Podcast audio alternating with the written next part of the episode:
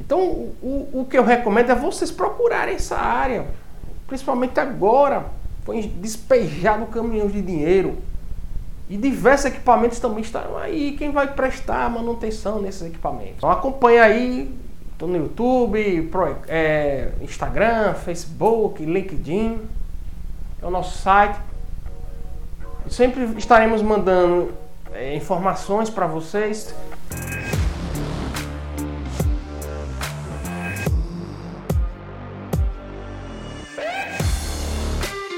Seja muito bem-vindo, seja muito bem-vindo ao ProEcleanCast, podcast que trata sobre a área de engenharia clínica e seus profissionais envolvidos, desde a parte de gestão, a manutenção em equipamentos médico-hospitalares.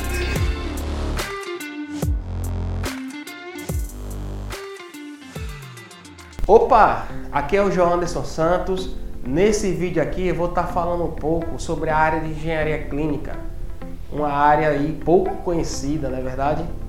Dificilmente, se você abordar pessoas por aí, elas irão saber o que é a área de engenharia clínica, muito menos o que é um engenheiro biomédico. Pois é, o engenheiro biomédico, vamos começar por questão hierárquica, para manter aqui um padrão de entendimento. O engenheiro bioquímico, biomédico, ele se forma em uma graduação onde ele se torna engenheiro biomédico. Você vai entender porque eu estou enfatizando isso. Esse engenheiro ele pode atuar em alguns outros ramos fora a engenharia biomédica essencialmente. Mas vamos lá. Ele tem a função de trabalhar com que atuação? Ele pode trabalhar como supervisão ele pode trabalhar como um gestor, um, fazendo a parte ali de administração do hospital. Ele pode trabalhar também com desenvolvimento de tecnologia né, nos equipamentos biomédicos, enfim. Essas são alguns, algumas áreas de atuações que ele pode aí atuar. Então, dependendo da, da atuação onde ele esteja, existe um respectivo salário é, que tem a média geral aqui no Brasil, vamos dizer assim. Então a média geral, o mínimo ali que ele atinge pela pesquisa aqui é na faixa dos 5 a 6 mil reais, tá? Para ele trabalhar ali numa função mais, vamos dizer assim, mais básica. E aí, aí vai depender dele. Ele é muito aproveitado em hospitais ou clínicas na função ali como engenheiro clínico. Mas entende, eu vou explicar melhor a diferença, o que é um engenheiro biomédico e um engenheiro clínico. Daqui a pouco eu vou chegar a essa conclusão aí, para vocês entenderem. Então ele pode atuar com essa função aí de engenharia clínica, né, como engenheiro clínico. Mas vamos lá. Vamos agora saber o que é um engenheiro clínico. É um engenheiro formado em clínica? Não ele é um graduado ou em tecnólogo, ou algum curso, ou então na engenharia, os mais comuns, tá? Engenharia eletrônica, ou engenharia, é, vamos dizer assim, eletricista, engenharia eletricista. E aí ele faz a especialização em engenharia clínica. Então não existe engenheiro clínico, existe especialista que essa engenharia clínica é ali um ramo ali da engenharia biomédica, tá? Não, não iremos aprofundar, mas basicamente é isso. Então vamos pegar engenharia biomédica, tem esse ramo engenharia clínica e graduados, principalmente aí na área de, de engenheiro eletrônico, é, engenheiro eletricista, algum tecnólogo, a exemplo logística. Então ele pode fazer a especialização e trabalhar como engenheiro clínico. Mas vamos lá, o que, o que, é, o que é que faz o especialista em engenharia clínica? Bom, ele atua na gestão administrativa, vamos dizer assim, a parte de logística, tudo ali do hospital, e também é responsável pela manutenção dos equipamentos biomédicos.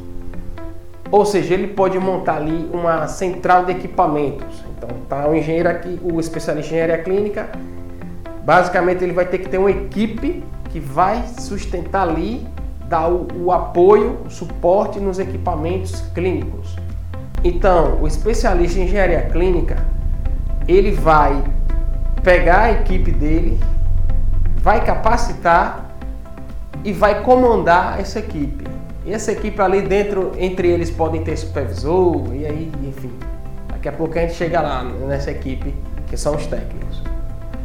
Então, basicamente é isso. O engenheiro, o especialista em engenharia clínica, ele faz essa parte de, de gestão, que é o quê?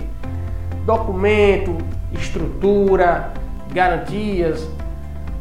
Basicamente é isso. Ele, a parte legislativa também ele tem que estar ali por dentro. Então, dando alguns exemplos, tá? E vamos lá. E aí chegamos na parte dos técnicos em equipamentos biomédicos. Mas antes disso, vamos falar um pouquinho de história. Vamos voltar um pouquinho lá no Brasil, na década de 70, onde o Brasil, os gestores, os administradores constataram que havia uma defasagem, um envelhecimento no parque tecnológico de saúde. E aí simplesmente importou esses equipamentos de fora. Chegou tudo bonitinho, tudo cheirando a leite, foi distribuído. Só que tem um porém. Quem iria dar manutenção nesses equipamentos? Quem seria? Quem seria? Não fizeram administração correta, não pensaram passo à frente. E aí simplesmente os fabricantes vendiam os equipamentos e segurava a informação. A informação que serviria, seria útil para a parte de manutenção, do suporte, da parte técnica. E aí iam fazer o Brasil comprar mais equipamentos de acordo com fosse quebrando. Só que no, na década de 80, isso demorou quase uma década para chegar mesmo ali no fundo do poço. Foi na década de 80 que aí já estava tudo defasado, tudo sucateado. E aí o MEC, o CNPq, o Ministério da Saúde, tiveram a ideia de quê? De bolar algumas oficinas Oficinas essas que seriam contratado profissionais, alguns engenheiros e alguns técnicos que a maioria eram na época eletrônicos, que eram mais aproveitados e se fazia essas oficinas. Mas foi no Brasil todo, João Anderson? Não. Apenas no Rio de Janeiro e no Distrito Federal. E aí, uma vez ou outra que iam passando as informações de um para o outro, mas dificilmente isso se expandiu. E aí foi injetado dinheiro, muito dinheiro, e aí até conseguiu reduzir a terceirização de, da mão de obra. Né? Então ficou muito ali num ambiente de público, dos hospitais públicos, até que eles conseguiram manter ali, aí blindaram aí para empresas privadas, que daqui a pouco eu vou falar para você o que é que influenciou. Só que na década de 90, no Brasil, cortaram essas verbas. As verbas não chegaram mais. E aí o que aconteceu? Começou o declínio. Já não era essa estrutura toda, do ponto de vista de suporte, né, de manutenção. Foi aí que o Ministério da Saúde procurou o Centro de Estudo Federal de Tecnologia, o Cefet de Minas Gerais, e teve a ideia de bolar um curso onde se graduavam estudantes do ensino médio, para a partir daí já distribuírem esses técnicos com conhecimentos prévios a atuar em campo. Então, o Cefet de Minas Gerais foi a primeira escola aqui, escola pública, que começou a oferecer esse curso de tecnologia, de, de técnico de manutenções equipamentos biomédicos. E vamos lá, tem uma pergunta: por que biomédico? Por que engenheiro, engenheiro biomédico? Por que equipamentos biomédicos? Vamos lá, porque biomédico ele vai trabalhar utilizando tecnologias de engenharias de outros cursos, a exemplo eletrônica, engenheiro engenharia eletrônica, ele traz para cá e também ele utiliza as ciências biológicas, que ele pega ali a parte de, de fisiologia e de anatomia, vamos dizer assim. Então ele aborda, ele pega essas, essas áreas né, de, de biológicas, de, de, de fisiologia e, ana, e anatomia e utiliza-se para desenvolver equipamentos, certo? Então é disso aí que eles biométrica por causa disso, que ele utiliza essas engenharias, tecnologias, né, ciências de outros campos trazendo para esse campo da saúde. Bom, então vamos continuar aqui a história, um pouquinho da história da introdução do curso de equipamentos biomédicos. E quem poderia fazer esse curso? Quem estava se formando no ensino médio, vamos dizer assim. Então pegaram os estudantes se formando e já ofereciam esse curso dentro ali, né, da grade, para quem se interessasse, obviamente, e aí começasse a distribuir esses conhecimentos e produzir né, técnicos, vamos dizer assim. E começou no Brasil, e aí podemos fazer aqui também uma reflexão desses hospitais públicos. O que, que aconteceu? As empresas privadas começaram a abocanhar esses tipos de serviços eles começaram a, terceir, a prestar o serviço terceirizado. Obviamente, gastando-se mais dinheiro, né? O recurso público para pagar. Até porque essas empresas privadas ter, teriam que treinar seus técnicos, entre outras coisas, né? Se manter no mercado e tal. E aí foi que aconteceu. Desandou um pouco aí esse serviço partindo do serviço público. E, e até hoje tem essa carência. Muitos técnicos caem de paraquedas aí. Tá? E vamos lá, só existe então, atualmente no Cefet, o Cefet de Minas Gerais não. Hoje já existe outras instituições privadas tal. A, exemplo, a Escola Politécnica de Saúde da, do Fiocruz, o Senai de São Paulo também oferece, a Unicamp também tem lá um curso né, oferecido pela Unicamp. E aí, quem quiser se interessar, tem outras, mas as mais conhecidas são essas. Então foi aí que o, o, o serviço público é muito, ficou muito defasado em termos de produzir né, esses técnicos para casa, né, para atuarem ali atuarem nos setores, nos centros cirúrgicos, nas UTIs, que começou uma onda também de novos equipamentos, porque é cíclico, né? A, a, cada tempo os equipamentos vão evoluindo, né? vão, a tecnologia vai avançando. E aí ficou essa defasagem, as empresas públicas começaram aí a despejar né, os seus serviços e, e aí vamos à parte aqui técnica.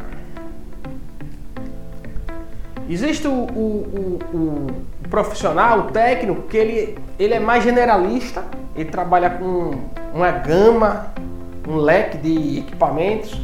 E existe um técnico mais ali especialista, exemplo, um técnico só com certos aparelhos de raio-x, que é no meu caso. Mas existem outros bem desenrolados que já preferem trabalhar porque, não sei, eles gostam assim, ou até foi foi até questão mesmo ali de sobrevivência, vamos dizer assim. Então, no mercado existe esse técnico mais especialista, nada de errado com isso, e, e, os, e os mais generalistas também, nada de errado com isso. E vamos lá. O perfil. Cara, perfil para trabalhar como técnico.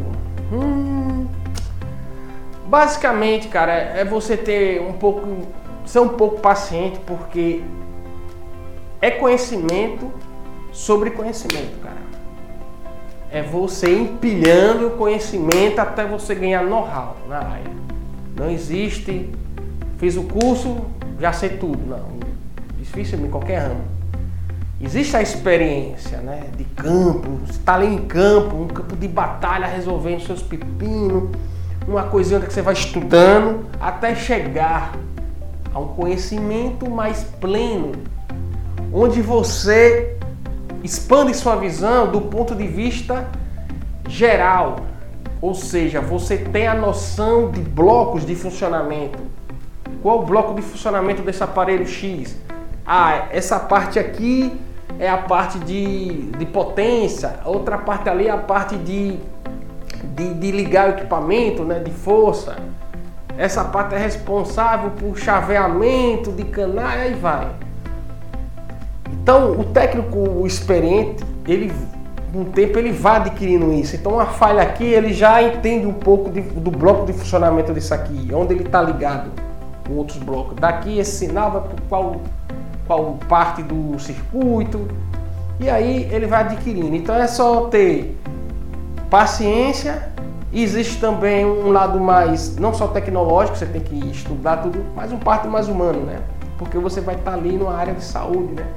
Onde pessoas doentes, né, que estão querendo se tratar de alguma forma, algum exame, mas de outra forma você tem que ter esse perfil. Então vamos entrar agora aqui na parte de formação. O que é um técnico de equipamentos biométricos? Nós já falamos, são técnicos formados que trabalham com a manutenção de equipamentos biométricos. São que é certo desmembrar os equipamentos médicos e hospitalares, vamos dizer assim. E de onde eles vêm? Eles, eles fazem parte do curso técnico industrial. Se a gente for subindo, né? tem o formado aqui em equipamentos biomédicos, que eu já vou chegar quais são, o curso que você, que você pode trabalhar. Em cima dele, ele está na área de curso técnico industrial. E o que é esse curso técnico industrial? Ele faz parte dos 13 eixos, se a gente pegar o catálogo nacional de cursos técnicos, que o Brasil adotou em 2008, catalogou todos os cursos técnicos nível médio. E aí tá lá, ele, ele dita certinho lá quais são. Então esse, esse profissional do campo de técnico industrial, ele faz parte dos 13 eixos do catálogo que eu falei, certo? E quais são esses eixos, Jonas? Ah, é eixo de saúde, infraestrutura, eixo militar, recursos naturais, e aí entra o eixo de controle e processos industriais. Entrou nesse eixo, você vai encontrar o curso técnico industrial. E quais são eles? Exemplos: curso de eletrônica, eletrotécnica, mecânica, eletroeletrônica, enfim, aí aí vai automação. E aí você se forma. Esse curso técnico industrial, ele trabalha com tecnologias mecânicas, físico-químicas e eletroeletrônicas, que pode prestar serviços para o controle de processos industriais, no segmento ambiental e aí no segmento de serviços. Aí onde é que ele vai cair lá? como técnico em equipamentos biomédicos. Então, por isso que é difícil alguém conhecer, saber de antemão, ah, vou me formar para trabalhar, porque é, é, meio que esquecido, ninguém procura muito, porque a maioria que se forma nesses cursos, eles estão preocupados em ir para indústrias, para fábricas, Petrobras. lembro de mim, Passei anos aí querendo entrar na Petrobras e a Petrobras do jeito que está hoje. Está tendo planos de demissões voluntárias. A indústria, tá, de certa forma, está estagnada. É por isso que você está assistindo esse vídeo, vai abrindo um pouco a cabeça, se você é formado, está se formando, ou quem sabe está querendo escolher uma área aí. E eu te indico essa área, tá?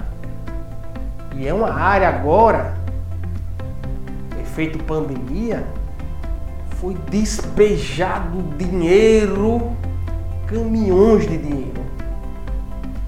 Investimentos na saúde chegou, Felizmente, infelizmente, né?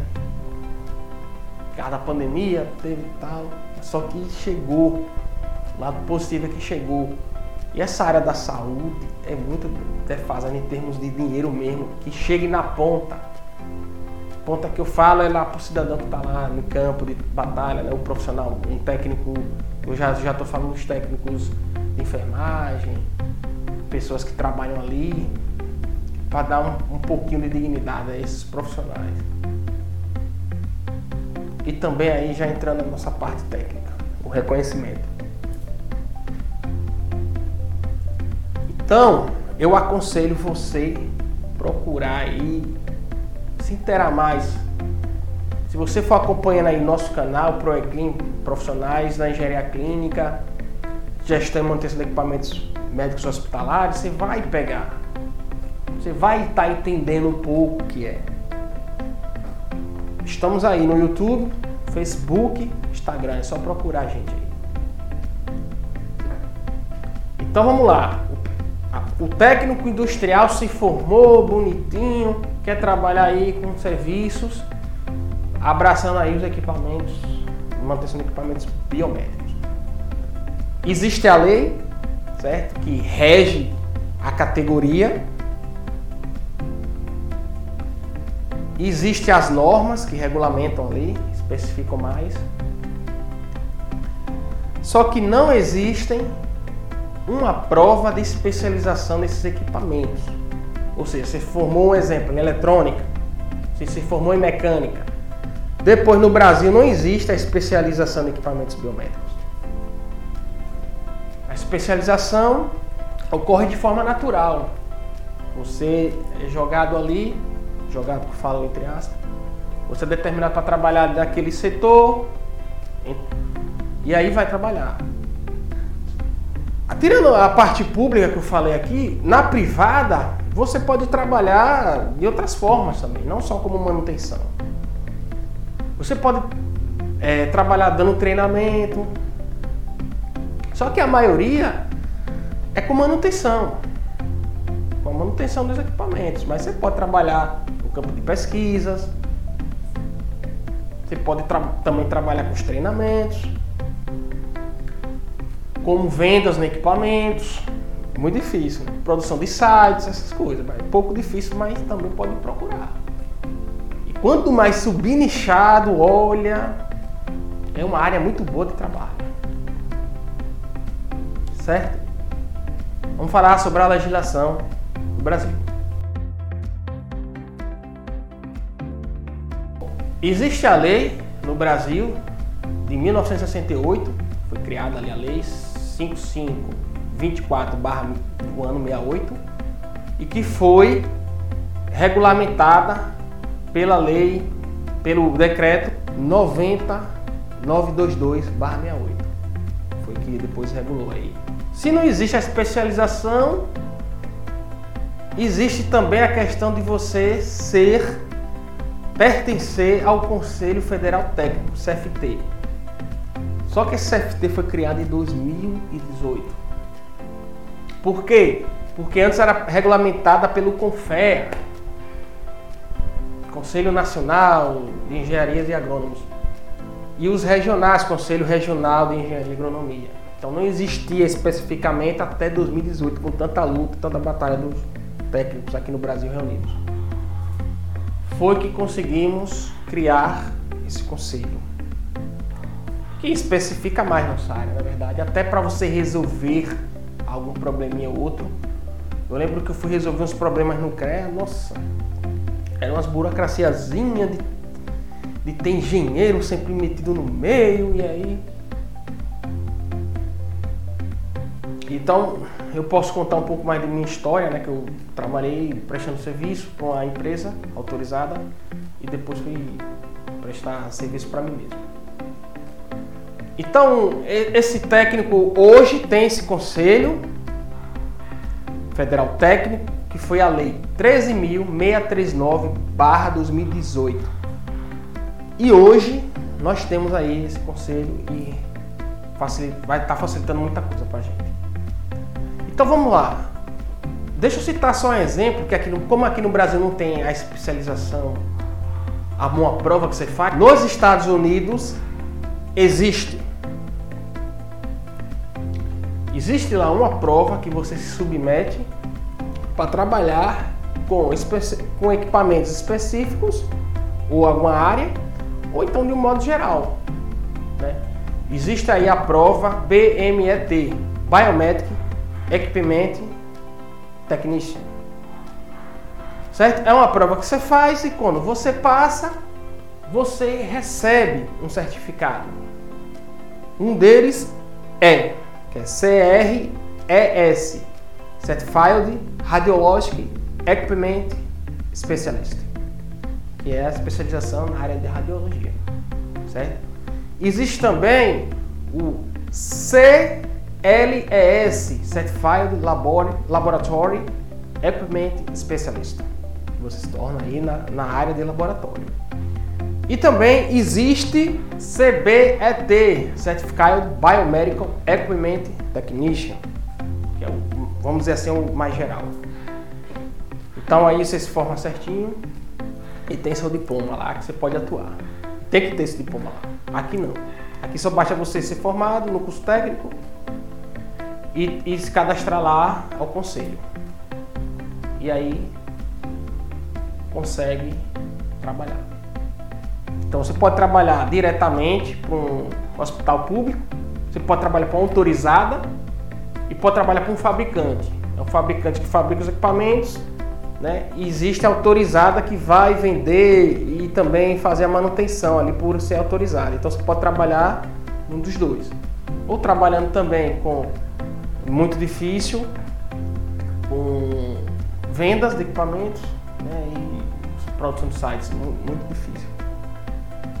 Então o que eu queria aqui é fazer um resumo do que a gente viu, o que é um engenheiro biomédico, certo? É um engenheiro trabalha graduado, existe uma graduação que vai trabalhar aí desenvolvimento de tecnologias para equipamentos, projetos, supervisão. Né? Lembra que a gente que ele pega ali um bracinho de especialista de engenheiro clínico e trabalha. Existe o especialista em engenharia clínica, que é um ramo da biomédica, é um, é um que se graduou em outra área, a princípio pode ser o mais comum: engenheiros eletrônicos, engenheiros eletricistas e tecnólogos. Um exemplo que eu dou é o tecnólogo de logística, que, o, que um colega meu aqui do, do nosso canal é formado também. E aí existe abaixo disso os técnicos de manutenção desses equipamentos biológicos, são os, os que têm formação em curso técnico industrial, que são cadastrados nos conselhos e que irão trabalhar. Né? Esses, esses técnicos trabalham com, com manu, as manutenções, trabalham com a parte de reparo, calibração, de testes, documentação, né? validar ali, ver, quer ver questão de garantia. No, nos Estados Unidos, ele, ele é muito. tem uma, uma responsabilidade maior, vamos dizer assim, porque eles que liberam leitos, eles que fazem os suprimentos lá, o abastecimento de, de, de, do que tiver necessário para o equipamento. E aqui no Brasil, você pode também trabalhar de forma direta, por exemplo, no centro cirúrgico, você vai testar todos os equipamentos antes de começar na cirurgia. E vamos falar um pouco de salários que eu não falei dos técnicos. Bom, um técnico formado já trabalhando, ele tira aí entre 2 a 5 mil reais, tá? dependendo aí da empresa que você trabalha. O especialista em engenharia clínica é entre 5 a 8 mil. E o biomédico, como eu tinha dito no início, varia muito a área que ele está, mas olha, é bem mais saborosa, suculenta, vamos dizer assim. Se você quiser, pode procurar lá. São faixas aí, é, eles se baseiam muito com salários mínimos. Né? Então, o mínimo que eu vejo aqui, o média geral, um, que está atuando numa área menorzinha, é 5, 6 mil reais. E aí ele vai galgando altos patamares de salário. E de forma hierárquica, né? Se a gente fosse colocar, é o engenheiro biomédico, tá um bracinho ali especial em engenharia clínica, que vai mandar, que vai supervisionar os técnicos de manutenções. Que se for montado um central de equipamentos, vai ficar o especial em engenharia clínica. E possa ser que vocês perguntem, bom, e o especialista em engenharia clínica pode ir para campo atuar em manutenção? Pode, como deve. Porque dependendo aí do, dos momentos que se passa, você precisa dar uma mão de obra a mais. É o hands-on, mão na massa. É por isso que ele tem que ter uns conhecimentos prévios de manutenção. É ideal porque ele se torna mais completo. Então, o especialista em engenharia clínica é essencial ter essa noção. Até porque ele vai comandar pessoas, né? Técnicos. E o engenheiro biomédico, quando for trabalhar nessa parte, também deve ter? Olha, sim, mas não tanto, porque ele já está sendo subaproveitado ali como na função de especialista em engenharia clínica. Porque a graduação dele é, é outros patamares. Então, de antemão, temos que ter essa noção, certo? Tá? Já tratamos de salários. E aí eu quero enfatizar essa área aí. Olha, é, é, pouquíssimos profissionais se interessam. Tá? Eu esqueci aqui de dizer quais são os cursos mais comuns para essa área. Eu vou dizer para você: automação, eletrônica, eletrotécnica, eletroeletrônica são os mais comuns. Mas e aí? Um, um, um, uma pessoa formada em outra área. Vamos pegar aqui como exemplo uma pessoa formada em pessoa formada em edificações, que é um curso técnico. Ele pode atuar lá ao lado do engenheiro biomédico ou o especialista, porque eu volto a dizer, eles já trabalham também com essa parte de estrutura do hospital. O especialista em engenharia clínica vai ter que também eh, tomar conta da fiação, obras. Então, se ele trouxer esse técnico a mais, é bom para ele, é um respaldo ali, é um suporte, é uma pessoa mais qualificada para tratar de assuntos que podem aparecer, né? Isso, a dificuldade, uma dúvida, outra, e aí. Então, ah, João, se eu sou formado em mecânica, olha, eu vou ser sincero, de, de precisa, de, de trabalho precisa de um, de um técnico mecânico. Eu conserto aparelhos raio-x, por exemplo. Tem a parte mecânica lá e eu tenho que botar a mão na massa. Mas é, os donos de empresas privadas, eles não aproveitam muito porque eles preferem o eletrônico porque para você aprender mecânica, entre aspas, é mais fácil. Agora, o mecânico pode sim entrar. Ele pode procurar informações, fazer um curso, um treinamento, que existe os públicos, o Cefet de Minas, exemplo, e os privados, Unicampus, Fiocruz, dentre outros. Então, o, o que eu recomendo é vocês procurarem essa área, principalmente agora, foi despejado caminhão de dinheiro e diversos equipamentos também estão aí. Quem vai prestar manutenção nesses equipamentos, né? Não é verdade? Então acompanha aí, estou no YouTube, é, Instagram, Facebook, LinkedIn, é o nosso site. Sempre estaremos mandando é, informações para vocês.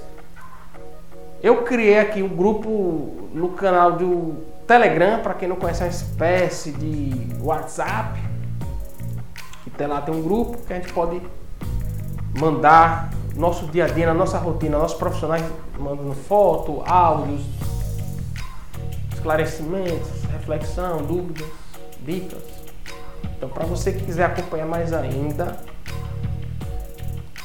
procure lá o link e se cadastre, siga as instruções e se cadastre no Telegram. Ok? Agradeço aí pela atenção dos senhores e torço por vocês, tá? Que quiserem aí dar um passo a mais, seguir, pode contar conosco aí. Ok? Meu nome é João Anderson Santos, sou do canal aqui ProEclin, Gestão e Manutenção de Equipamentos Médicos Hospitalares. Um abraço.